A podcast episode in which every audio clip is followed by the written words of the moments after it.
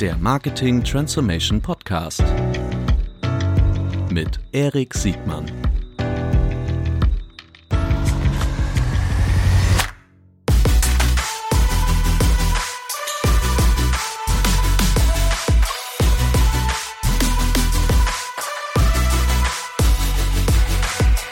Herzlich willkommen zu einer neuen Folge des Marketing Transformation Podcasts. Heute in einer ganz besonderen Besetzung. Nämlich ich habe heute zwei Gäste, Ulrike Handel und Christoph Gaschler. Herzlich willkommen. Jetzt seid ihr für zwei Unternehmen äh, da und ihr seid zwei Personen. Ähm, ihr verdient eigentlich jeder für sich eine, eine, eine eigene Podcast-Folge. Ähm, wir wollen das aber ganz bewusst heute kombinieren. Bitte stellt euch doch mal kurz selbst vor, euch und euer Unternehmen. Ulrike, magst du anfangen? Gerne, Erik. Ja, wir sind heute zwei, weil wir beide nicht so Lautsprecher der Branche sind und gesagt haben, wenn wir beide ähm, nicht so laut sind, machen wir doch eine Folge gemeinsam. Und es gibt auch einen ganz besonderen Grund. Wir gehören beide zur gleichen Firma. Mittlerweile. Mittlerweile. Ich bin Ulrike Handel, seit 25 Jahren in der Branche, CEO von Dentsu Aegis Network Deutschland. Das heißt, ich verantworte die deutschen Operations von Dentsu Aegis es sind 16 Agenturen, 1500 Leute an mittlerweile sechs Standorten und wir sind eine Full-Service-Agentur und bedienen von Media über Kreation, Digital und Performance-Marketing alle Bereiche des Marketings. Du warst ja nicht immer, du bist jetzt eine Vertreterin einer großen, eines großen Media-Networks, ich glaube das dritt, das drittgrößte im, im deutschen Markt, wenn ich richtig informiert bin. An Media gemessen, ja. Woran kann man es noch messen? An Billing? Performance Marketing, so, okay. an Kreativ, aber okay. wenn man unsere Media-Agenturen zusammennimmt, das RECMA-Ranking nimmt, mhm. sind wir die Nummer drei. Okay. Und du warst, äh, was ich besonders interessant finde, ist, du bist kein, kein Eigengewächs der, der Media-Agenturwelt, sondern du hast äh, durchaus ein, äh, ein Vorleben, äh, unterschiedliche Stationen. Magst du das kurz nochmal erwähnen? Ja, ich glaube, das Besondere ist, ich bin jetzt seit zweieinhalb Jahren in einem Netzwerk, was ein Mediaagentur-Background hat, einen Schwerpunkt hat. Und ich habe selber keine Mediaagentur-Erfahrung. Ich habe auch keine Network-Erfahrung. Und das fand ich durchaus mutig von Dentsu Aegis, mir äh, diese Rolle hier zu geben. Ähm, ist aber auch durchaus richtig, weil ich glaube, wenn über 80 Prozent der Leute im Mediabereich arbeiten in einer Gruppe, ist es eigentlich nur richtig, wenn der CEO aus einem anderen Bereich kommt, einen anderen Blickwinkel mitbringt. Ähm, ich habe vor den zu Aegis die Ed Pepper Gruppe restrukturiert, ähm, transformiert und praktisch einen Turnaround gemacht. Das vier Jahre gemacht als CEO. Ed Pepper ist eine börsennotierte Digitalagenturgruppe, international. Und ähm, genau, der Börsenkurs hat sich dann auch nach oben geschraubt in dieser Zeit. Und davor warst du in der Publisher-Welt, ich glaube bei Axel Springer. Ich war elf Jahre bei Axel Springer, genau. Digital und im Zeitungsbereich. Habe auch mal die Welt kompakt in Deutschland eingeführt, also klassisches Zeitungsgeschäft, Marketing, Vertrieb, die komplette Logistik und war am Ende dann in den Classifieds über eine Aufsichtsratsposition bei Stepstone ähm, den Kauf von Stepstone mitbegleitet und habe dann damals die Classifieds-Sparte geleitet, die ja heute wachstumsstärkste und EBITDA ertragreichste äh, Sparte von Axel Springer ist. Sehr gut. Das, ähm, dieser Podcast hier ist ja ein Marketing-Transformations-Podcast und deshalb freue ich mich gerade, ähm, dass ihr beide hier seid. Die Mediaagenturen, insbesondere Mediaagenturen-Netzwerke, im Gegensatz zu den Mediaagentur-Spezialisten, ähm, sind ja nur, äh, das ist jetzt keine, keine Winse, aber sind ja schon durchaus herausgefordert durch ihr Geschäftsmodell und äh, diverse andere Themen, die sich äh, durch den Reifegrad und äh, eigene Herausforderungen irgendwie so darstellen. Und du, Christoph, mhm. wirst dich gleich nochmal selbst äh, vorstellen, aber du bist, äh, du bist einer der, der Mitgründer von Videobeat, glaube ich. Genau. Ähm, dass, dass, du von Videobeat bist, das weiß ich, mir ganz sicher, ob du ähm, schon von der, von der ersten Stunde dabei bist. Und du bist ja eigentlich ein Vertreter der, der Herausforderergatter, ein, Spezial, ja. ein Spezialdienstleister im Mediasegment. Stell dich doch bitte kurz selbst vor. Genau, das kann man so sagen. Ähm, ja, erstmal hallo, ich bin Christoph Gaschler, ähm, habe Videobeat gegründet 2013 ähm, und Videobeat ist eine Spezialagentur für datengetriebenes äh, Videomarketing. Ähm, ich kann gleich noch ein bisschen was dazu mhm. erzählen, mhm. wie wir äh, wie wir uns positioniert haben, warum wir den Markt ähm, äh, doch auch stark herausgefordert haben und weiter tun. Ähm, sind mittlerweile 75 Mitarbeiter ähm, und ähm, ja, größtenteils in Hamburg und Berlin vertreten und auch international in London und New York äh, vertreten. Ähm, vor Videobeat hatte ich zwei andere Gründungen gemacht, die dann so eher nicht so richtig gut liefen, aber wo ich jede Menge Erfahrung sammeln konnte, gerade im unternehmerischen als auch im Online-Marketing und der digitalen Medienlandschaft. Ähm, und davor habe ich Wirtschafts- und Mathematik studiert, also auch definitiv nicht der klassische Media-Agentur-Background. Ähm, die Gründung von Videobeat war auch äh, mein, ja, so ein kompletter Quereinstieg in die mhm in die äh, Media- und Agenturwelt, äh, was uns wahrscheinlich auch ermöglicht hat, da mit einem anderen Ansatz und einem anderen Blickwinkel an die ganze Thematik ranzugehen. Und genau aus diesen Gründen erfüllst du so viele ähm, Kriterien eines Disruptors, wie man so ähm, schön sagt. Ihr habt, äh, ihr sagt Videomarketing. Mhm. Äh, Im Grunde ist das Thema Bewegtbild und Bewegtbild ist ja im Grunde die genau. Antwort, wenn ich vereinfachen darf, äh, für das, was früher im TV lief, nahezu exklusiv. Und das ist ja auch kein Geheimnis. Wir sehen immer mehr Verschiebung von, von analogen Bewegtbild, TV, ins genau. digitale Bewegtbild. So. Und erstaunlicherweise ist ja das etwas, wo sich äh, Spezialisten rausgebildet haben, auch viel, glaube ich, viel Inhouse-Kompetenz aufgebaut mhm. wurde, äh, weil natürlich die Mediengattung ganz andere und das würde mich gleich interessieren, äh, welche Arten von, von, von, von Merkmalen das sind auf der Dienstleisterseite er, erfordert, um, um wirklich da erfolgreich mhm. zu sein. Ihr seid, glaube ich, ja auch nicht allein in dem Markt. Ich glaube, es gibt auch sowas äh, wie so große oder vielleicht sogar größere Player wie DCMN, die mhm. immer noch unabhängig sind, mhm. die mehr oder weniger das Gleiche gemacht haben und äh, oder immer, immer noch tun. Aber von der Positionierung seid ihr ungefähr ähnlich, richtig? Also die New ähnlich, Kids on the Block. Genau, ähnlich nicht gleich. Also wir haben, ich glaube, wir haben einen stärkeren äh, Videofokus. Mhm. Ähm, und äh, ich glaube, sie sind ein bisschen, bisschen breiter aufgestellt äh, über Video hinaus. Ich glaube, mhm. Ähm, aber wir sehen uns schon hier und da im, im Kundenpitch. Mhm. Christoph, magst du kurz erstmal darstellen, was ihr anders macht als ja. traditionelle Bewegtbild-Mediaagentur? Ja. Sehr gern. Also ich hole mal ganz gern aus. Also als wir, wir gegründet haben, äh, da haben wir gesehen, dass, dass, dass ja sich viel verändert hat durch diese Entwicklung zum Performance-Marketing.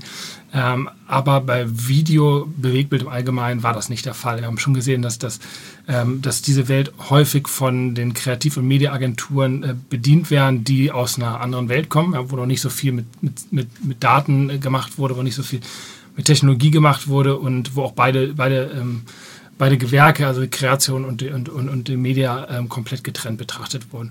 Und wir haben gesehen, dass, dass da einfach viel Potenzial auf der Straße lieg, liegen bleibt, weil wenn ich am Ende eine YouTube-Kampagne fahre, wo ich halt nicht fortlaufend optimiere oder wo ich einfach mal TV-Spot einsetze, dass das, dass das nicht effizient ist. Mhm. Und wir haben gesehen, dass, ähm, ja, dass ich, wenn ich die gleichen äh, Mechanismen einsetze, ja, so ein ganz klassisch AB-Testing. Ja. Ich schaue, ich lasse verschiedene Creatives gegeneinander laufen, ich lasse verschiedene Targeting äh, Ausrichtung gegeneinander laufen und schaue schau am Ende an, was funktioniert. Dass, also solche Sachen ähm, dort einfach nicht gemacht wurden.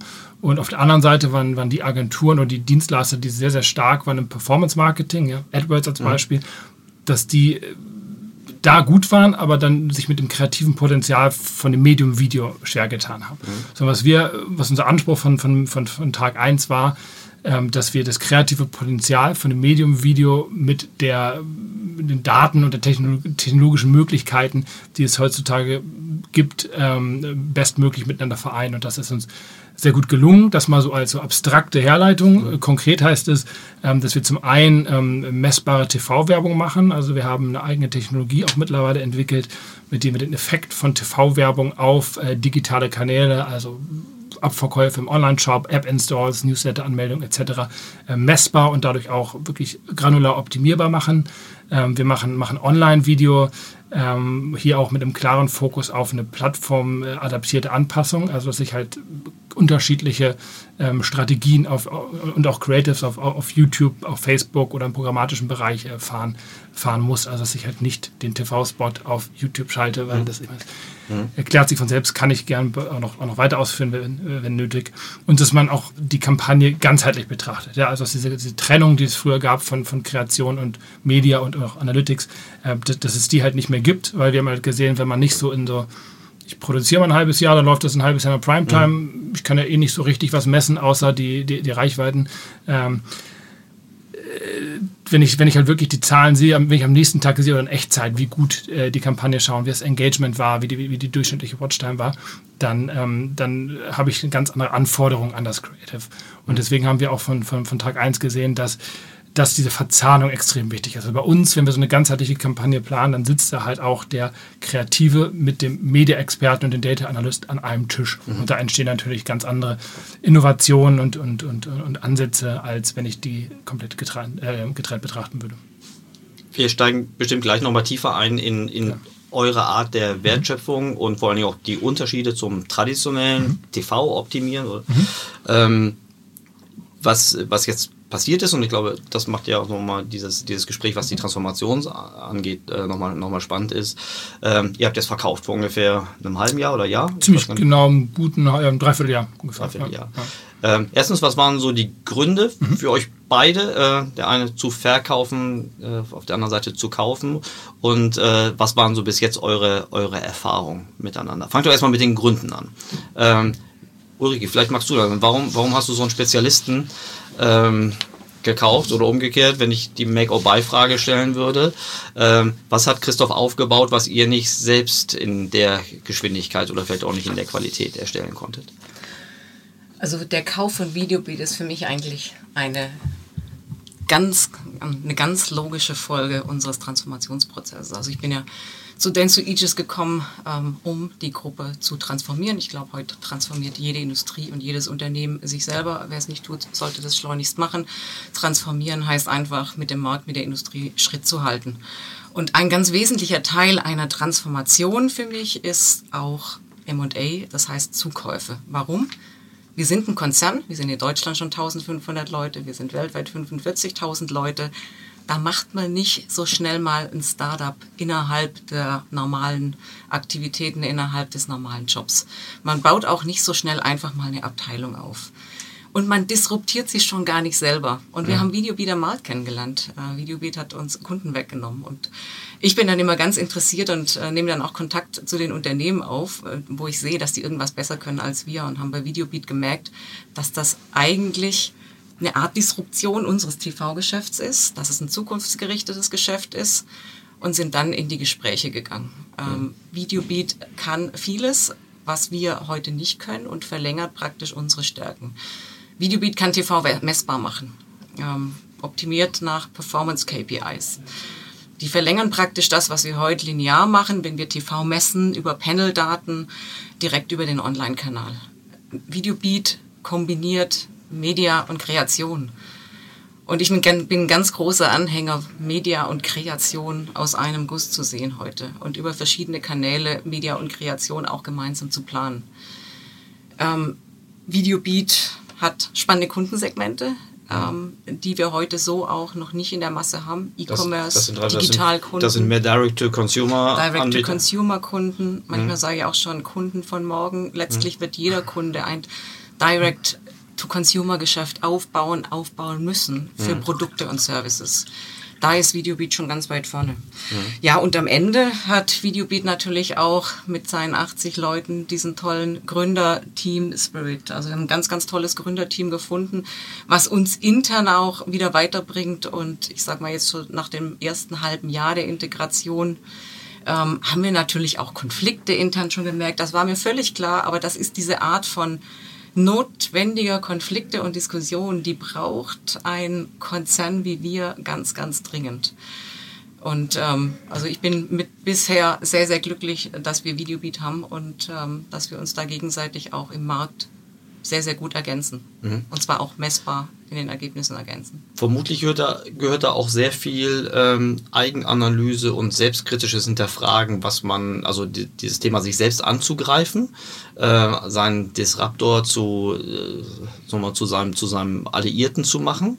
Ähm, ist ja etwas, wofür man auch sehr selbstkritisch über seine eigenen Chancen und Fähigkeiten reflektieren muss. Und nicht nur als, als Spitze einer Organisation, wie es in deinem Fall, sondern auch in, in allen, in allen praktisch auch ja. Units. Mit denen, war das, war das, gab es da viel Reibungswärme? Ja, da kann Christoph vielleicht auch gleich nochmal was dazu erzählen. Da gibt es natürlich Reibung, gerade wenn man gemeinsam in Pitches geht oder Videobeat uns als Agentur zum Kunden mitnimmt oder wir als Agentur Videobeat zum Kunden mitnehmen. Es ist eine unterschiedliche Herangehensweise, teilweise auch unterschiedliche Verständnisse. Die einen kommen eher vom klassischen Branding-Ansatz, ähm, die anderen kommen vom Performance-Ansatz. sind unterschiedliche Menschentypen und das muss einfach behutsam moderiert werden. Und mhm. das geht auch, ohne dass die große Agenturgruppe ein Startup, ein schnell wachsendes, agiles Startup wie Videobeat erdrückt. Mhm. Und ohne dass Videobeat durch uns auch irgendwie verlangsamt wird, sondern das Beste von uns praktisch in der sogenannten Integration auch übernimmt. Mhm. Weil es gibt ja auch ein paar Dinge, die wir sehr gut können. Mhm. Was sind das zum Beispiel? Also ich glaube, was bei uns sehr, sehr gut läuft, das ist, ich sage sag immer, es ist wie so ein Plug-and-Play. Wir haben natürlich eine funktionierende HR-Abteilung, okay. Legal, mhm. Finance, mhm. Kommunikation, PR. Mhm. Das okay, ist, klar. da ist man natürlich sehr, sehr stark gebunden. Mhm. Und ich äh, würde auch sagen, dass wir in unseren Agenturen, in unseren Bereichen große Spezialisten haben, was hm? Media-Einkauf angeht, was Performance-Marketing angeht. Wir haben mit AdProspect die größte hm? Performance-Agentur Deutschlands. Wir sind auch die größte Amazon-Agentur hm? Deutschlands. Also da gibt es ausreichend Sparringspartner für das Geschäftsmodell Videobeat. Ja, gut. Aber ihr habt vermutlich nicht Größe gesucht, sondern Spezialisten und, und auch gefunden. Christoph, erzähl mal, wie, wie ist es dir denn so gegangen? Ist es denn ungefähr, also erstmal gab es ja äh, vermutlich nicht nur einen äh, potenziellen Käufer, sondern mehrere und du mhm. hast dich sehr wahrscheinlich sehr bewusst, äh, oder ihr ja. als Gesellschaft habt ja. euch sehr bewusst ähm, für, für Nenzo Aegis entschieden. Was waren so die Kriterien, was sind, sind die Erfahrungen? Genau, also ähm, erstmal um die Frage äh, zu beantworten, die du ursprünglich gestellt hast, warum das Ganze. Mhm. Ähm, also bei uns nach, nach fünf Jahren äh, wirklich sehr, sehr ähm, schönem unternehmerischen Wachstum äh, war bei uns auch irgendwann die Frage, okay, wie, wie wachsen wir weiter ähm, äh, sinnvoll? Mhm. Und ähm, ist natürlich dann gerade am Anfang ist so ein unternehmerisches Setup wirklich super, um auch, um auch einfach ein funktionierendes Geschäftsmodell aufzubauen, um auch wirklich den Markt aufwirbeln zu können. Mhm. Aber ab einer gewissen Größe ist es als Einzelkämpfer natürlich dann, dann auch immer, immer schwieriger gerade auch da wir Spezialist sind. Also habt ihr das schon gemerkt oder war das, habt ihr schon antizipiert, weil ihr sagt, okay, das also wir kommen jetzt in andere Gefilde und das Genau, wir haben das schon gemerkt, umso größer die Budgets werden, dass es dann schon auch Kunden gibt, äh, die gerne einen Partner haben, der alle Gewerke abdecken okay. kann. Mhm. Und da haben wir dann uns teilweise mit anderen Agenturen zusammengetan, um halt solche Aufträge auch bedienen zu können. Aber da haben wir schon gemerkt, dass es so als Spezialist äh, und, Einzelkämpfer, ähm, so gut wir in dem sind, was wir machen, dann natürlich auch, auch, auch Hürden gibt, um größere Budgets ganzheitlich zu betreuen. Mhm. Ähm, und natürlich auch diese ganzen Skaleneffekte ja, im, im Media-Einkauf hat natürlich so ein, so ein Netzwerk ganz andere Konditionen ähm, oder auch die ganzen, ähm, die ganzen Support-Functions, von denen Ulrike mhm. gerade gesprochen hat, dass man da sich nicht mehr um die ganzen Themen wie Legal, Finance mhm. etc. kümmern muss. Ähm, das waren schon Sachen, die wir auch gesucht haben.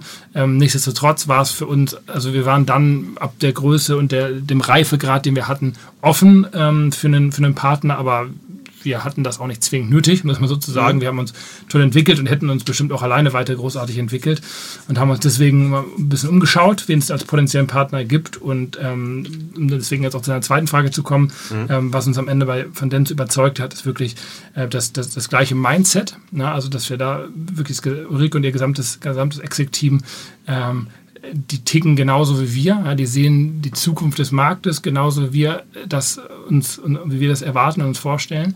Das war uns extrem wichtig, da jemanden zu haben, der auch die gleiche Sicht auf die Zukunft hat, damit man auch in die gleiche Richtung läuft.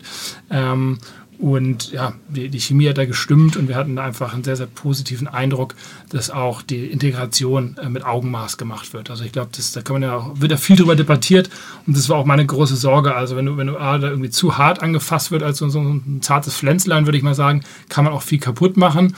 Auf der anderen Seite, wenn man komplett ähm, Standalone weiterläuft, kann man sich den Schritt auch sparen. Also das ist mhm. irgendwie das Wichtigste, da auch ähm, das Beste aus beiden Welten miteinander zu vereinen. Das klingt so ein bisschen plump, aber ist natürlich, wir haben natürlich die, die schnelle Agilität und Agilität, die wir, die wir als, als, als kleines Startup haben. Wir haben eine sehr, sehr starke Kompetenz in unseren Bereichen aufgebaut. Wenn man die halt verbindet mit, mit den Vorzügen, die wir jetzt gerade genannt haben, von, von so, einem, so, so, so einem großen Partner und dann halt auch die, die Zusammenarbeit mit den anderen Gewerken, um auch wirklich dann im Performance-Marketing oder auch im klassischen Mediabereich dann da auch, auch noch äh, mit den, den, Agenturen dort zusammen äh, Lösungen anzubieten, ist das schon, schon super. Und ähm, das lief bisher auch extrem, ähm, extrem ähm, gut. Okay. Die, ähm, ich finde das einen ganz spannenden Punkt, also diese Transformation durch, durch M&A. Der, der, ich glaube, euch auch bekannte Andreas von Locho hat äh, in einem Podcast glaube vor ungefähr, ich glaube das war die Folge vier oder fünf, mal gesagt, dass deutsche Konzerne dazu neigen, ihre, ihre Start-up-Pflänzchen entweder durch, durch zu viel Liebe zu erdrücken oder durch Liebesentzug äh, verkümmern zu lassen. Äh, ihr scheint irgendwie, gut, ihr seid ja noch, noch, noch frisch, ihr scheint jetzt äh, das äh, gut ausgewogen hinzukriegen. Kannst du, Christoph, sagen, das ist eine unfaire Frage. Aber umgekehrt auf der Käuferfrage sagt man immer, oh, so und so viel Prozent ist das Team, so und so viel ist das Geschäftsmodell. Könntest du sagen, jetzt für den Punkt Verkauf und gerade Verkauf, den spezifischen mhm. äh, Partner Denso Aegis jetzt reinzunehmen, wie viel Prozent Management, Kultur und die reine Struktur waren? Ich verstehe die Frage nicht genau. Meinst du von der, naja, von Entscheidung? Also ich nehme an, das war, also ich glaube, der, der Markt, der, der, der, Markt, ja. der Markt geht davon aus, dass es ein kompetitiver Prozess ja. war. Äh, das heißt, mehr oder weniger werden mehrere Bieter einen ähnlichen Preis gezahlt okay, haben. So, weiß, so ähm, und die, die Frage waren ist einfach die sympathischsten, die besten, die unternehmerischsten. Das war eine reine Chemistry-Entscheidung. Ja, also das, das Wenn Christoph das jetzt noch bestätigt, dann glaube ich. In, in der Tat ist das, ist das das Wichtigste, weil also es ist ja auch, ähm, also wir wollen ja unbedingt auch, also ich glaube halt, dass wir nach wie vor sehr, sehr am Anfang sind von der, mhm. von, von, der, dem Disruptieren des Marktes, ja, mhm. wobei jetzt viel gesprochen wurde. Mhm. Aber also wir sehen jetzt auch, dass sich der Markt grundlegend verändert. Also wenn, wenn es irgendwie vor vier, fünf Jahren noch so die sehr, sehr modernen Startups waren, die für unseren Ansatz offen waren, sprechen wir jetzt halt auch mit klassischen Advertisern. Also wir sehen halt, dass der, dass der ganze Markt sich in diese Richtung entwickelt. Mhm. Von daher ähm, sind wir sehr am Anfang und deswegen war es für uns also mit, mit, großem Abstand am wichtigsten, da die Leute zu haben, die uns da unterstützen und diesen Weg mit uns zusammengehen wollen. Also, dass du für die Zukunft noch die Fähigkeit hast, dein Geschäft so weiter zu betreiben. Das, ist ja, das scheint ja trotzdem äh, keine Selbstverständlichkeit zu sein. Äh, ich, ich, Ulrike, du hast ja schon deutlich mehr M&A-Erfahrungen ja. äh, gemacht ähm, und gerade hier André Alper hat auch letzte Woche ähm, berichtet von seinem, von seinem, also sehr, sehr diplomatisch gesagt, aber von, von seinem äh, M&A-Prozess ja. der AKM3 an die Performance ja. gegeben. Ich will jetzt gar nicht so sehr auf spezifische Fälle eingehen, aber man sieht es genauso auch in Unternehmensberatungen, dass äh, man oft sieht, dass äh, dass dann so eine Art Kompetenz-Dilution gibt und der ehemalige Spezialist oder vielleicht sogar Marktführer in einer Spezialdisziplin dann mehr oder weniger in den, in den weiten Ozeanen des Übernehmers dann irgendwie äh, mehr oder weniger verschwindet. Hm. Äh, viele feiern ja auch tatsächlich, wenn einer ihrer Wettbewerber von einem größeren Ganzen übernommen wurde. Das ist vollkommen egal, ob das Agenturen oder Berater mhm. sind. Ähm, was sind so die Tipps, ähm, Ulrike, was man dagegen tun kann? Ja, du hast gerade von deutschen Konzernen geredet, mhm. die ihre Zukäufe möglicherweise erdrücken. Mhm. Ich würde das auf international gleich mal ausdehnen. Das ist ja, tatsächlich. Andreas hat es auf die deutschen Automotives. Äh, ja, äh, also es, es, gilt für mich für international und man sieht tatsächlich schlimme Beispiele von Zukäufen, wo die Unternehmen danach nicht mehr das sind, verlangsamt werden und eigentlich genau das, was man möchte. Ein Schnellboot, ein zukünftiges Wachstumsfeld reinholen und noch schneller zu machen, ähm, das dann durch Integrationsprozesse und Konzerne extrem verlangsamt wird. Also mhm. ich habe alles gelernt, was ich brauche bei Axel Springer, mhm. ähm, die wirklich die Kunst der Integration und trotzdem lange Leine loslassen, Unternehmen entwickeln lassen, hervorragend beherrscht haben. Ich finde auch eine Portion gesunder Menschenverstand, ich kann das immer nur wieder sagen, ähm, schadet auch nicht, weil es ist ja klar, wenn wir eine Videobeat übernehmen, wollen wir ein Unternehmen übernehmen, was ein Schnellboot ist, was uns nach vorne zieht, was uns neue Geschäftsfelder erschließt, was mit uns extrem wachsen soll. Alles, was das Unternehmen daran hindert, in diese Richtung zu gehen. Und wir haben ja einen gemeinsamen Plan, wir haben einen gemeinsamen Jahresplan erstellt über, über, über mehrere Jahre alles, was das Unternehmen daran hindert, ist schädlich. Und wenn das nur die Integration in eine IT ist, in Prozesse, in umfangreiche Reportings, klar brauchen wir die richtigen Finanzzahlen zur richtigen Zeit, aber alles andere muss agil sein und muss möglichst so aus, zugeschnitten sein auf das Unternehmen, dass es weiter sich bewegen kann und möglichst doppelt so schnell wächst. Und für mich ist es auch eine ganz persönliche Aufgabe als CEO, wenn ich einen Unternehmer davon überzeuge, zu uns zu kommen, und Videobeat ist ja nicht das einzige Unternehmen, was wir zugekauft haben, ist es meine ganz persönliche Aufgabe, dann die Ziele auch zu erreichen. Also für mich ist es extrem mhm. wichtig, dass Christoph nach drei, vier, fünf Jahren sagt, das war die richtige Entscheidung ich habe mich noch besser entwickelt, als ich es am Anfang gedacht habe. Und bei uns hat jedes Executive Member, also alle der sieben Führungskräfte in Deutschland, der Top-Führungskräfte, haben in ihren Zielvereinbarungen ein Ziel für Videobeat drin. Das heißt, wir werden alle, wir messen uns alle an der Entwicklung für Videobeat. Wir messen uns an den Zukäufen. Ist das deine Empfehlung auch für, für andere Unternehmenslenker, diese, das so in einer ganz persönlichen Agenda zu machen, dass die Unabhängigkeit, sofern das das Konzept ist, dass die Unabhängigkeit bewahrt werden kann und dass sich das auch in die Kultur des Unternehmens so weiter übersetzt? Das würde ich nicht sagen. Das kommt ganz drauf an, was man für ein Unternehmen kauft. Videobeat ist für uns hat für uns ein Skillset, was wir so nicht haben. Klar, ich meine unter, dem, Genau. unter der Prämisse, dass man das unabhängig. Wenn ich jetzt zum Beispiel in einem Bereich etwas zukaufe, wo wir schon ganz stark sind, ich sag mal die Nummer eins, kann es auch sinnvoll sein, eine viel stärkere Integration zu machen. Nehmen wir mal Performance Marketing, sind wir die Größten, sind wir die Nummer eins. Würde ich jetzt vielleicht noch eine Performance Marketing Agentur kaufen, weil ich gern noch mehr Marktanteil in Deutschland hätte, dann mag eine Integration dort ganz anders aussehen. Ähm, das bespricht man aber Weil du alles mehr vorher. von dem Gleichen hast. Weil ich mehr vom Gleichen habe, weil es vielleicht Sinn macht, ähm, noch mehr Synergien stärker zu nutzen, als wenn ich jetzt, um ein neues Beispiel zu bringen, Nemix, Digital Transformation Agentur, 500 Leute, ähm, Eine Tochter von euch. auch eine Tochterfirma von uns, letztes Jahr im Herbst gekauft, eigenständiges Unternehmen, über sehr viele Jahre eigenständige Strukturen, Prozesse aufgebaut, tolle Prozesse, teilweise besser als unsere. Da ist eine Integration was ganz anderes. Also da, da ist eine Integration im Bereich Legal, HR und Finance viel geringer, dafür in anderen Bereichen wieder stärker. Also ich würde es immer individuell sehen, sowohl aus Dan zu Eaches Sicht, je nachdem, was für einen Bereich wir zukaufen, aber auch aus Sicht anderer Unternehmen.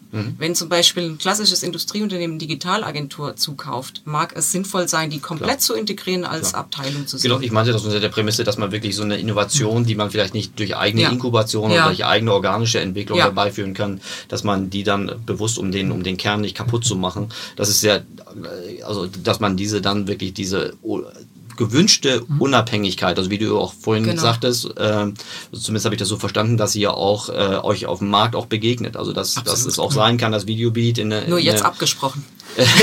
Jetzt abgesprochen und Unter, genau. Also die, äh, aber das ist ja etwas, wo ihr ganz bewusst ähm, auch auch zulasst, dass vielleicht auch so mal auf Gruppenebene, ähm, sagen wir mal, Margenpools sich von der einen Welt in die Total. andere bewegen. Das ist ja das Absolut. Problem der Innovators Dilemma Absolut. äh, Situation. das muss man aushalten können. Genau. So, das finde ich, das, das finde ich das Besondere, dass, dass äh, wenn ihr äh, einen Disruptor nehmt, ihr hättet ihn ja praktisch auch ungewollt aus Versehen vom Markt nehmen können. Mhm. Äh, abgesehen davon, dass das vermutlich nicht geholfen hätte, weil äh, dieses Asset, was ihr aufgebaut habt, vermutlich nicht exklusiv verteidigbar ist. Ne? Es ist eine Bewegung. äh, Es ist sowieso ja, gefragt. Das, Ja. Es wird sich auch in diese Richtung entwickeln. Ich möchte, ich möchte mal kurz einen Schwenk über die ü- machen in die in die Art der Wertschöpfung, die ihr bringt, damit man Ja. besser verstehen kann, warum das äh, gar nicht so trivial ist, so eine Leistung aus einer Ja. aus einer Mediaagenturwelt heraus aufzubauen. Und ähm, also meine meine meine meine These könnt mir widersprechen. Wir hätten es aufgebaut, wenn wir es hätten können. Ja. Aber sich selber zu disruptieren, ist aus meiner Sicht einfach nicht möglich. Ja. Christoph, ich gebe mal kurz wieder, was ich verstanden habe. Ich habe, äh, also ihr, ihr macht datengetriebenes Bewegtbildmarketing. Ihr, ähm, du hast gerade sehr stark auf das Zusammenspiel zwischen zwischen äh, Mediaschaltung und Kreation äh, äh, gesetzt. Und als dritten Punkt, da hast du jetzt ein bisschen weniger drüber gesprochen, ähm, dass die, die, die Data Analytics, also euer, euer Verfahren, Effizienz oder Wirksamkeit irgendwie nachzuweisen und dann entsprechend die Steuerung vorzunehmen. Ähm, das ist ja etwas, was, was typisch für programmatische äh, Genau. Mediaschaltungen ist, ne? dass man Bewegdaten von, von, von Kunden über Kanäle Ja. mit Kosten Ja. und, und Ergebnissen und über Testverfahren oder Experimente das, äh, den Content über AB-Tests optimiert Genau. mindestens.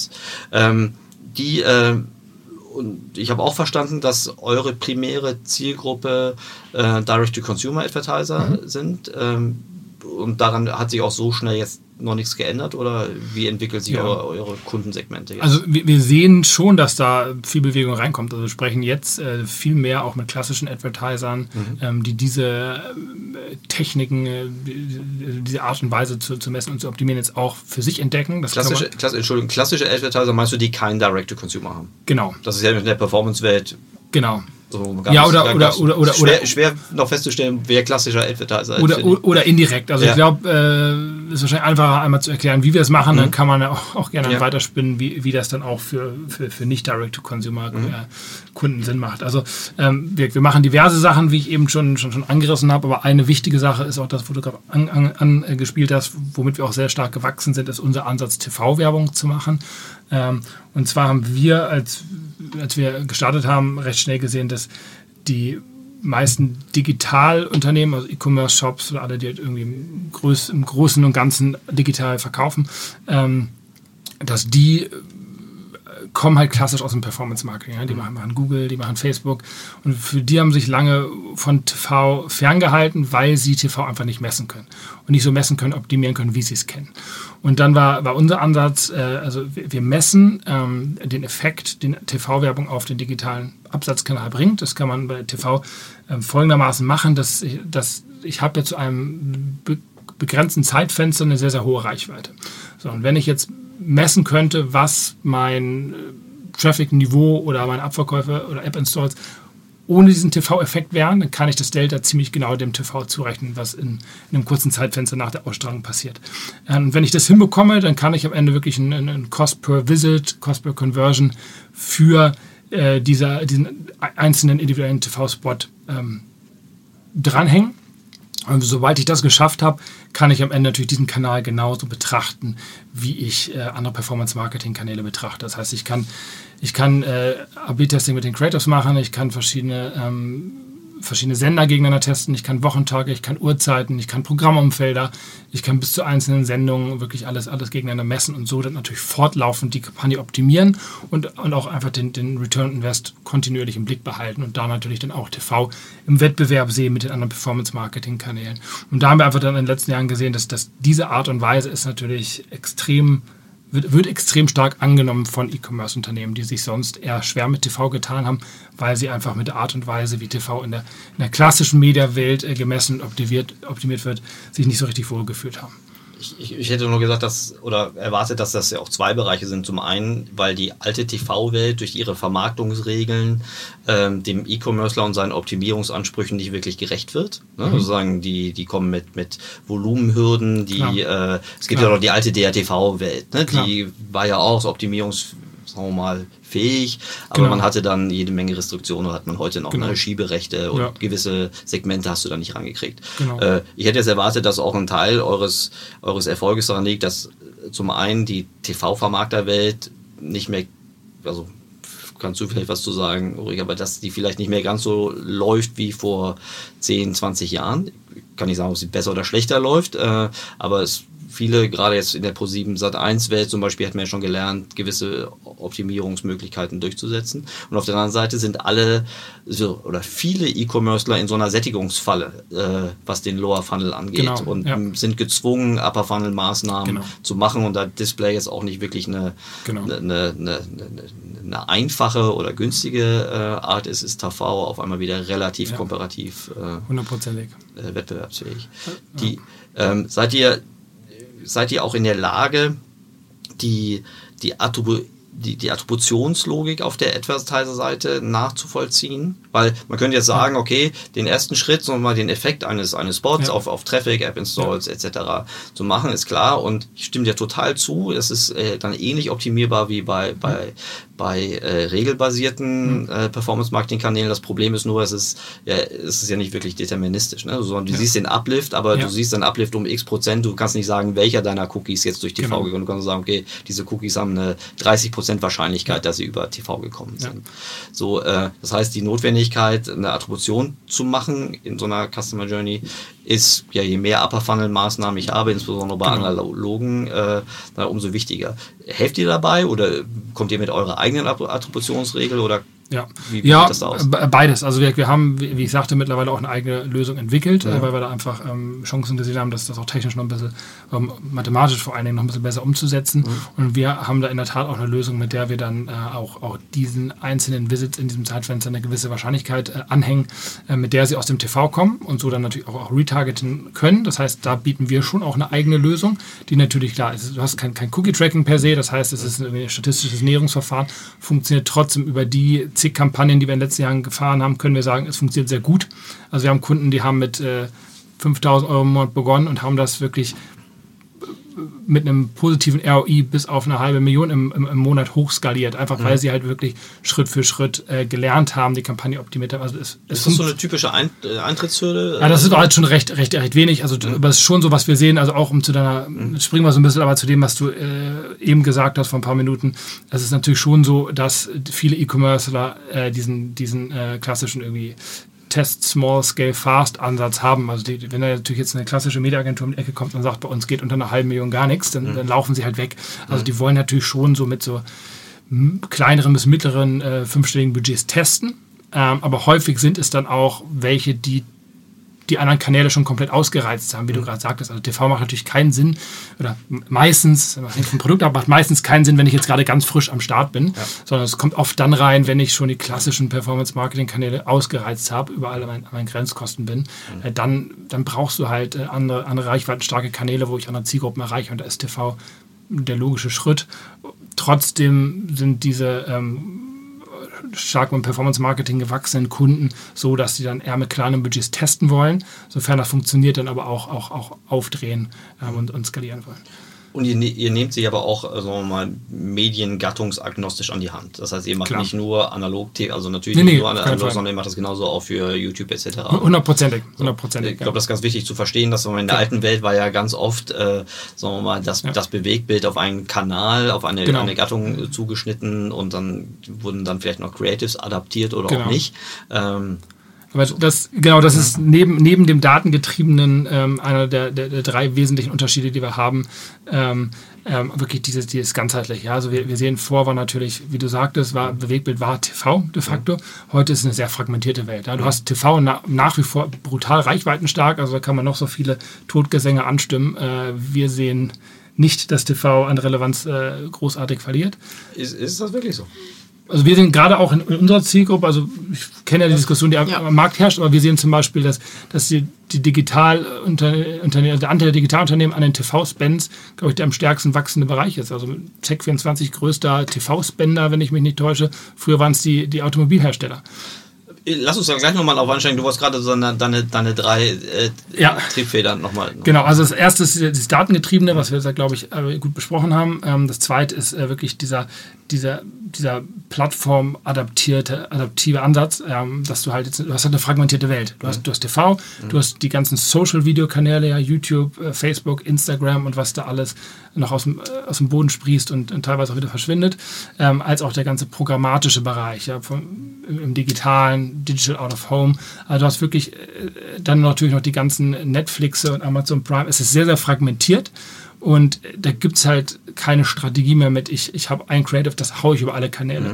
Sondern da, da gehen wir in der Regel ran, dass wir halt eine kreative Idee entwickeln, die sich auf die Kanäle übertragen lassen. Dass ich halt mhm. wirklich auch meinen TV-Spot habe in verschiedenen Varianten, dass ich auf YouTube was habe, wo ich in den ersten fünf Sekunden auch wirklich für Aufmerksamkeit sorge, weil sonst überspringt der Nutzer. Facebook ist noch schlimmer.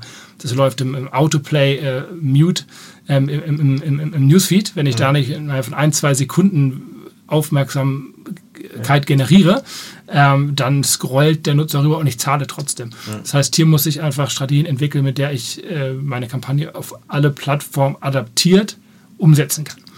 Und das, da haben sie auch viele mit schwer getan und ähm, das haben wir, glaube ich, auch gerade durch, durch die der Verzahnung der verschiedenen Gewerke extrem gut hinbekommen. Verzahnung heißt auch, dass ihr ganz, ganz operativ helft bei der bei der, bei der Content oder bei den Creatives, ja. bei der Entwicklung, bei der Produktion, was ja früher genau. mal von der Arbeitsteilung ja. auch streng getrennt war. Ne? Das eine ist genau. Äh, Kreation, ist ein eigener Prozess, dann ist die Kampagnenlogik, genau. dann genau. gibt es irgendwann vielleicht einen Pre-Test oder irgendwie einen Post-Test, genau. was der Himmel, aber das ist dann eher Panel-basiert genau. ähm, und ihr macht das on the flight. Genau, und das ist äh, genau der dritte Punkt, also wirklich dieses, äh, der, der ganzheitliche Ansatz, dass wir von Strategie, Kreation, Media und Analytics alles, alles anbieten. Ähm, das ist eher auch wie so ein, so, ein, so ein iterativer Circle, den wir sehen. Also es ist, ähm, es ist in der Tat so, ähm, dass wenn die Kampagne läuft, hast du halt direkt am gleichen Tag die ersten Ergebnisse. Mhm. Ähm, und und ähm, ja, du siehst halt, was funktioniert, was nicht funktioniert. Und von daher ähm, haben wir einfach gelernt, dass da, wie ich jetzt eben schon sagte, da müssen halt die Medialeute mit den Kreativen sprechen und, und, und gemeinsam Lösungen entwickeln, die da passen. Und ähm, also es ist ein sehr, sehr undankbarer Job, der kommt auch, wenn wir, also wir haben am Anfang natürlich auch Kampagnen gehabt, wo wir dann Creatives bekommen haben, die so mittelmäßig sind. Mhm. So, da können wir können unsere Media-Experten am Ende ähm, Gas geben, wie sie wollen. Sie schaffen es halt nicht, aus irgendwie maximal ein befriedigendes Ergebnis rauszuholen, weil ähm, das Creative dann ja auch wirkt oder eben nicht wirkt. Von daher, wenn die miteinander abgestimmt sind, habe ich die besten Chancen, auch wirklich was Erfolgreiches auf die Beine zu stellen als Kunde. Okay. Ihr werdet ja auch von Kreativagenturen angefragt, ob ihr den Kreativen beibringen könnt, wie man solche kanalspezifischen ja. Commercials macht. Ja. Weil ihr ja für einen Kunden zum Beispiel bis zu 300 unterschiedliche ja. TV- äh, Commercials macht von, ich glaube, drei Minuten bis zehn Sekunden, die dann iterativ eingesetzt werden über Zeitraum von mehreren Monaten. Ich glaube, das ist ja auch gerade zwischen einem Direct-to-Consumer ja. äh, oder Direct-Response-Advertiser im Gegensatz zu einem FMCGler äh, auch ein, allein der, der Erstellungsprozess oder der Freigabeprozess und der Optimierungsprozess ist ja ganz, ganz anders. Äh, also viel, viel länger und ja. mit viel, viel Zeitaufwand und überhaupt der gesamte äh, Creative-Aufwand ist ja. ja. um ein Vielfaches höher, würde ich, würde ich annehmen, als es jetzt ein, ein Direct-to-Consumer-Spot, der durch Iterationsschleifen gehen muss. Ja. Das ist auch kein Entweder-Oder, sondern ja. ähm, ein sowohl als auch. Mhm. Ich glaube, das genau. seht ihr, das sehen wir ja. genauso.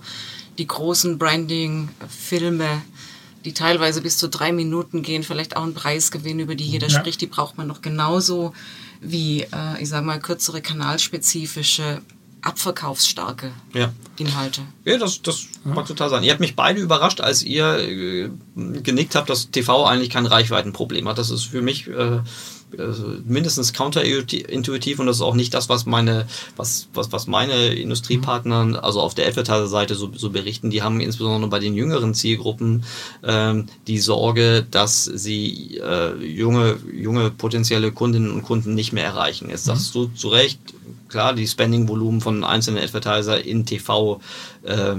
nehmen auch zu, wenn man jetzt Check24 als Beispiel mhm. äh, rausnimmt. Aber äh, ist das wirklich eine Indikation, dass TV weiterhin noch junge Zielgruppen erreicht? Weil es, es gibt auch genügend Marktstudien, die eigentlich sagen, dass sich äh, gewisse Zielgruppen über, über lineares, analoges TV äh, nicht mehr nicht mehr nicht mehr ansprechen lassen.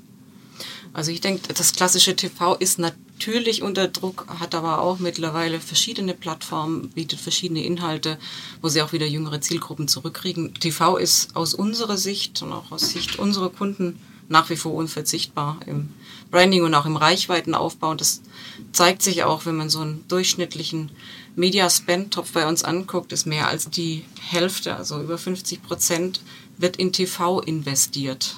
Mhm. Also nicht in Radio, nicht in Autoform, nicht in äh, digital, sondern immer noch in TV.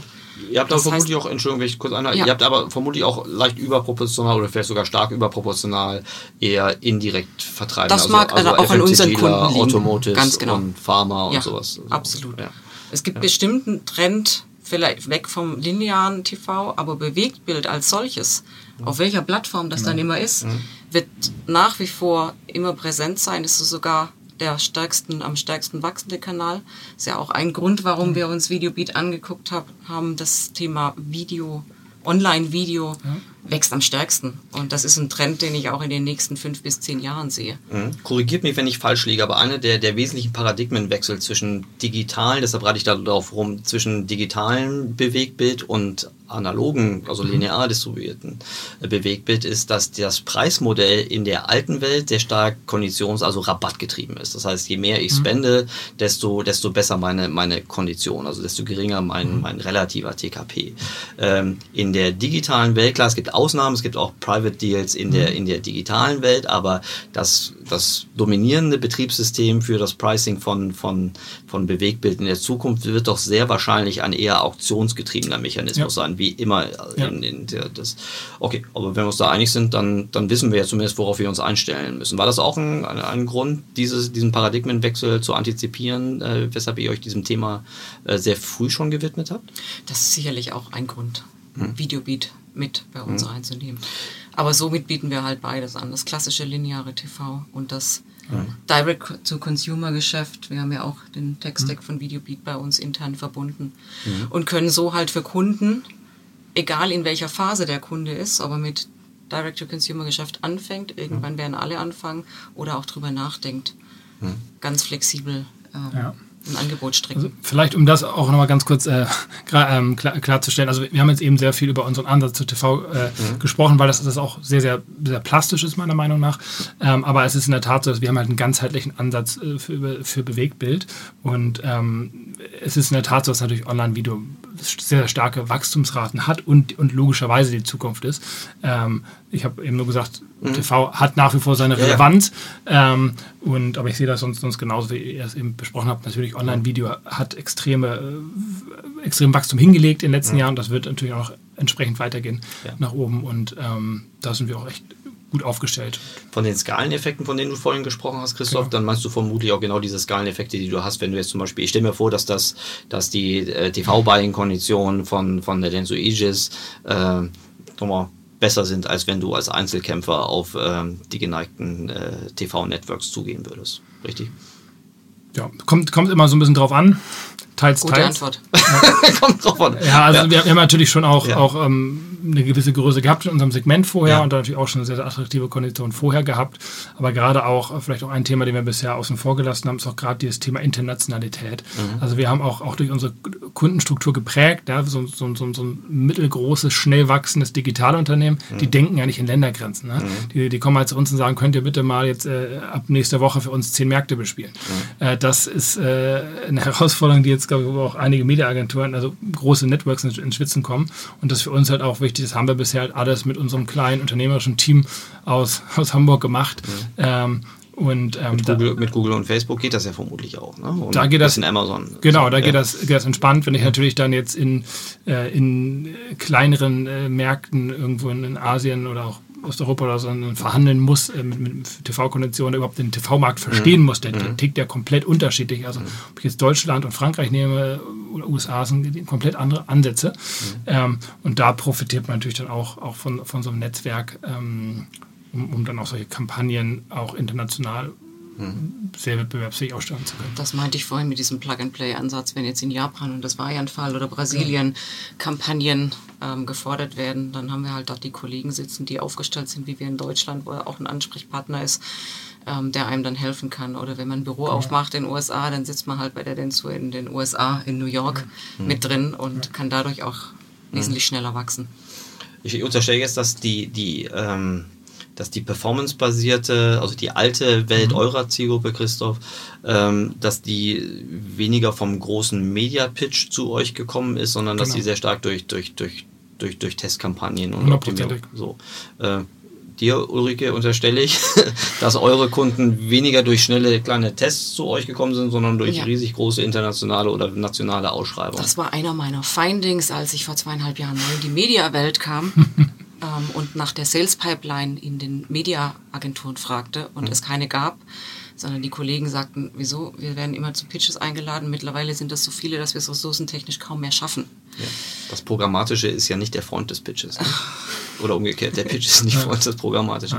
Okay. Das heißt, das ist auch ein Wandel. Verstehen die Kunden das schon oder ist das ein langsamer, edukativer Prozess? Also die Performance-Advertiser, die verstehen das sicherlich, aber Genau. mal die, die eher traditionellen Advertiser? Also wir drehen intern unseren, unseren Sales und unseren Marktansatz, indem wir auch proaktiv auf Kunden zugehen und auch außerhalb von klassischen Pitch-Situationen Kunden ähm, ansprechen und auch eben zu Tests einladen.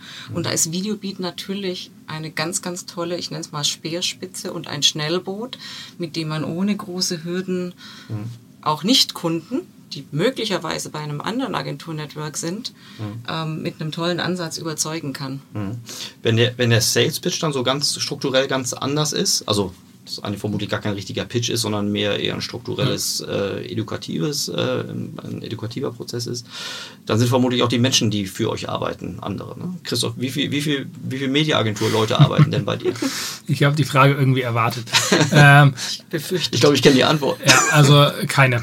Ähm, genau, das war bei uns, also es, ich meine, als wir, als wir die Firma aufgebaut haben, wir, wir zwei Gründer und auch die dritte Geschäftsführerin, die uns dann ähm, unterstützt hat, die irgendwie äh, vor, vor zweieinhalb Jahren dazu kam, haben alle eher einen digitalen, ähm, digital analytischen äh, Background und, und kein, ähm, kein Media-Background. Mhm. Ich glaube, sonst hätten wir diesen Ansatz auch nicht entwickeln mhm. können.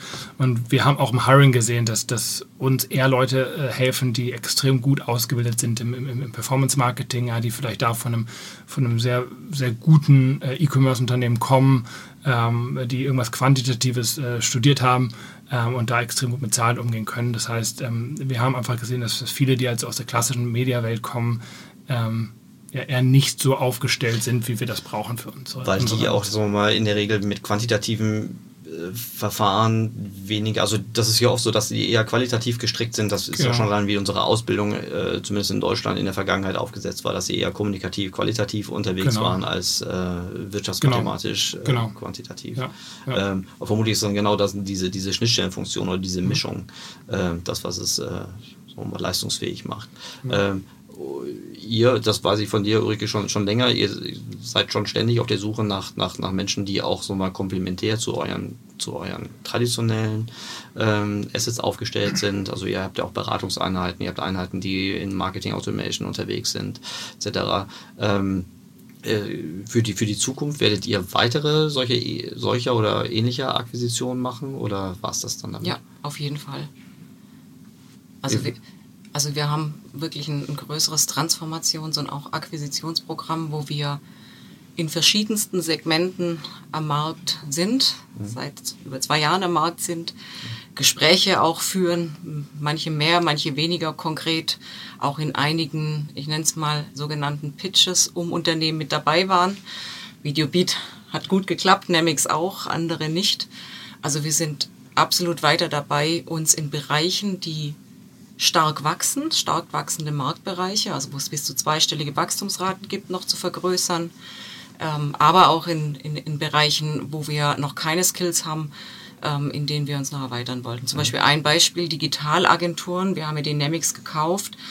Ähm, zusammen mit der Blue Infinity haben wir ein Dach über 1000 Leute im Bereich digitale Transformation, also auch Adobe, Salesforce, ähm, Front- and Backend IT und die sogenannte organisatorische Umsetzung. Wir sind für Salesforce weltweit schon als Densu die größte Agenturgruppe, die Salesforce ähm, implementiert und umsetzt hinter Accenture, Deloitte und ähm, Capgemini. Also in diese Richtung gehen wir sehr stark, aber genauso in die E-Commerce-Richtung, Data Analytics. Ähm, mhm. Ihr werdet also auch immer mehr Richtung, also ihr werdet auch immer mehr Beraterskills auf jeden Fall mehr Beraterskills. Also die, die sich heute bei uns Consultant nennen, sind eigentlich Kundenberater, mhm. Betreuer, Key Accounter. Mhm. Das sind keine Consultants, wie ich sie mir vorgestellt habe. Das war auch mhm. eines meiner Learnings am Anfang. Ich dachte, mhm. oh, wir haben ja ganz viele Consultings von BCG oder McKinsey und äh, Booz, mhm. Booz Allen und habe dann gefragt und das waren die Consultants, waren Kundenbetreuer. Mhm. Ähm, klar, wir brauchen Berater. Ähm, Mentalität und in den bestehenden Agenturen, aber wir brauchen auch eine Unternehmensberatung. Es gab ja auch ein berühmtes Ten Panel, ähm, hm. das du geleitet das berühmte hast. von der D3Con, ja. Von der D3Con, ähm, wo ich ja, ja. auch die Panel-Teilnehmer gefragt ja. habe, wer eine Mediaagenturgruppe kaufen würde. Es waren alles Unternehmensberatungen. Ich würde absolut ähm, sowohl meinem Global CEO raten, eine Unternehmensberatung zu kaufen, als auch in Deutschland ähm, sind wir mhm. dran, eine aufzubauen mhm. oder zu kaufen. Mhm. Okay, also das, das, das Muster, wie, wie du Transformation angehst und äh, weiter voranführst, äh, wird deutlich. Äh, sehr spannend. Äh, übrigens noch so top, top aktuelle News. Äh, herzlichen Glückwunsch zum Gewinn der Deutschen Bahn. Dankeschön. Ein äh, vermutlich rein deutscher Kunde, nehme ich mal an. Rein deutscher Kunde. Bahn weiß man ja nie. rein rein ja. deutscher Kunde, einer der größten in Deutschland, in unserer deutschen, ähm, in den deutschen Operations, ja. von einem hervorragenden Karat-Team gewonnen. Und das Tolle bei der Bahn ist, alle reden von In-Housing, also die mhm. Kunden bauen ihre eigenen Kapazitäten, ihre eigenen Agenturen in aus. Die Bahn geht den umgekehrten Weg. Die Bahn hat bisher Media zum großen Teil, bis auf einen kleinen TV-Einkaufsteil, in-house gemacht mit einer Agentur die wird nun auf, wurde aufgelöst und wird in unsere, und das Geschäft wird in unsere Hände übergeben. Und wir freuen uns natürlich riesig, dass die Deutsche Bahn uns dieses Geschäft anvertraut. Mhm. Sehr spannend. Allein das Thema Inhousing und Gründe für Inhousing wieder zurückzunehmen, äh, sei es am Beispiel der Bahn oder an anderen Beispielen, würde nochmal Stoff für, eine, Stoff für eine weitere Folge geben. Ich würde jetzt schon mal die steile These aufstellen, dass sich der Trend zum Inhousing äh, fortsetzen wird, aber das so als Cliffhanger für die, für die nächste Folge. Ähm, Ferrero war auch in der Presse, ich glaube, das ist auch einer eurer großen, größeren Kunden. Das ist aber, der größte Kunde in Deutschland, ähm, wird aber von das- der Mediaagentur Visium geführt. aber das war jetzt äh, dieser Pitch, der dort in der Presse war, das ist äh, die, die Kreation, oder? Das war ein Kreativpitch, ein internationaler Kreativpitch, aber ich hatte doch einige Kondolenzanrufe, als das in der Presse war. Also wenn ich es hier richtig stellen kann. Wir haben Ferrero als Mediakunden noch kreativ, hatten wir ihn nie und der Kreativpitch, ähm, da waren wir auch nicht beteiligt. Manometer, diese Pitcherei äh, in dieser, in dieser, jetzt hätte ich beinahe gesagt, alten Mediawelt, äh, das stellt mir ganz schön anstrengend vor. Aber es ist zum Glück nicht mein Problem. Äh, und wenn ihr so weitermacht, äh, dann werdet ihr vermutlich auch immer mehr Jeder strukturierte Pitch hat ja eine. Party, für, äh, hat ja eine Party zur Ja, Folge. mit Media, also, genau, Partys und Mediaagenturen, da mache ich mir, äh, mache ich mir wirklich gar keine Sorgen. Die, äh, wenngleich vermutlich die Partys in der alten Mediaagenturwelt nicht, nicht, nicht leichter werden. Aber äh, auch das Stoff für eine nächste Folge. Meine abschließende Frage, die ich ähm, ja schon fast standardmäßig, weil sie mich wirklich interessiert, aus ganz persönlichen Gründen immer stelle, ist die Frage nach dem, wie ihr euer Wissen frisch haltet. Ähm, ihr seid ja beide ähm, und sehr unternehmerisch äh, und unterwegs. Äh, ihr seid mit ständigen Herausforderungen und mit, mit Thesen, Hypothesen, äh, Kontro Kontroversen irgendwie konfrontiert. Ähm, was tut ihr, um euch selbst sozusagen eine eigene, eigene Kompassnadel zurechtzulegen, um euer Wissen frisch zu halten und euch selbst weiterzuentwickeln? Wer mag den Anfang? ich für Mann, bin ja älter. Ladies first. Ähm, Die zweite Also älteste ich- hier im Raum. Ich, ich rede mit, mit sehr vielen schlauen Menschen, ähm, auch mit dir, Erik, ähm, tausche mich aus, habe Sparringspartner eigentlich in allen Industrien, international und lasse mich auch sehr gern inspirieren und komme auch so auf, ich sag mal, Transformationsideen überhaupt auf unseren ganzen Transformationsplan. Ich lese sehr viel und ich bin Teil eines internationalen Networks, das ja sehr, sehr innovativ ist, mit Denso aus dem asiatischen Raum kommt und auch intern sehr, sehr viele Innovationen ähm, und sehr viel Neues mit sich bringt. Auch viel Trial and Error schon macht in manchen Ländern, was wir dann entweder übernehmen können oder erst gar nicht machen müssen. Und ich sag mal, in diesem Dreiklang mit einem eigenen Netzwerk, wo ständig neue Leute auch dazukommen, mit dem Lesen auch von Fachbeiträgen, aber auch auf Social Media und mit unserem Internetnetzwerk, glaube ich, bin ich ganz gut am Puls der Zeit. Mhm. Ich habe dich als sehr neugierige Gesprächspartnerin, egal auf, auf Panel oder in sonstigen Situationen kennengelernt. Und ich bin mir immer noch nicht sicher, ob das einfach die Tatsache ist, dass du kein typisches männliches Alpha-Tier bist, wie so oft in der, in der Mediawelt, ähm, oder ob das einfach in deiner Person liegt. Hast du, ähm, habt ihr auch sowas wie eine Widerspruchskultur in, bei euch äh, im Network? Also, Absolut. äh, Ist das so selbstverständlich? Du sagst das so. Äh, ich will jetzt nicht für das ganze globale Network Ja, sprechen, nee, aber nee. wir in Deutschland haben das absolut. Mhm. Äh, wenn ich dran denke, meine engsten Kollegen, äh, Führungskräfte in Deutschland, ähm, ist jeder eine ganz, ganz starke Persönlichkeit. Ich sage immer, wir sind alle Alphas. Das Mhm. ist mir ganz wichtig. Wer mir nicht widerspricht, ist mir eigentlich fast schon suspekt. Und ähm, sag mal, in der Mischung der Persönlichkeiten zusammen ist, sind wir aus meiner Sicht in Deutschland das beste Führungsteam eines Networks überhaupt und eigentlich auch unschlagbar. Das kann ich bestätigen, was auch ein Grund war, weshalb wir Mhm. dazu gestoßen sind. Äh, ähm, wirklich ein extrem starkes Team. Ähm, zu deiner Frage eben, Ja. also ich. Ähm, Wie hältst du dein Wissen frisch? Genau, wie halte ich mein Wissen frisch? Also es, ich versuche so viel zu lesen und Podcasts zu hören wie möglich, aber dass die Welt dreht sich so schnell, das alleine würde, würde ich in, in der Zeit, die ich dafür zur Verfügung habe, auch würde nicht ausreichen. Also meine Informationsquelle Nummer eins ist wirklich der Austausch mit Leuten. Also entweder mit unseren wirklich tollen, super informierten und, und, und, und begabten Mitarbeitern, als auch mit, ähm, mit, mit Freunden und anderen Menschen aus, aus, aus, aus den Branchen. Ähm, auf deren Urteile ich, ich vertraue. Also doch aus dem Austausch mit anderen Menschen, da, da ziehe ich dann am meisten raus, weil dann die Informationen schon äh, vorgefiltert äh, sind, äh, vielleicht auch mit einer, mit einer kompetenten Meinung dahinter. Das, das, das, äh, das ist so meine Hauptquelle, würde ich sagen. Großartig. Das hat mir super viel Spaß gemacht. Äh, vielen Dank für eure Zeit. Ähm, Vielen das Dank, schreit nach, einer, nach, einer, nach, Einladung. einer, äh, äh, schreit nach einer Fortsetzung. Auch gerne auch zu. Äh, Wir können mal zu, gucken, ob in einem Jahr, äh, wie, wie sich Ja, genau die. Zusammenarbeit entwickelt hat. das weiterentwickeln, Do's und Don'ts, die größten Learnings Genau. äh, nach, nach 18 Monaten. Äh, und auch das Mediaagentur-Thema zwischen Spezialist und Network gibt, glaube ich, noch einigen Stoff her. Das glaube ich auch. Ja. Ja, dann setzen wir das doch irgendwann mal fort. Großartig. Vielen, vielen Dank, liebe Ulrike, lieber Christoph. Danke. Danke dir. Das war unser erster Podcast. Ja. Großartig. Thank you.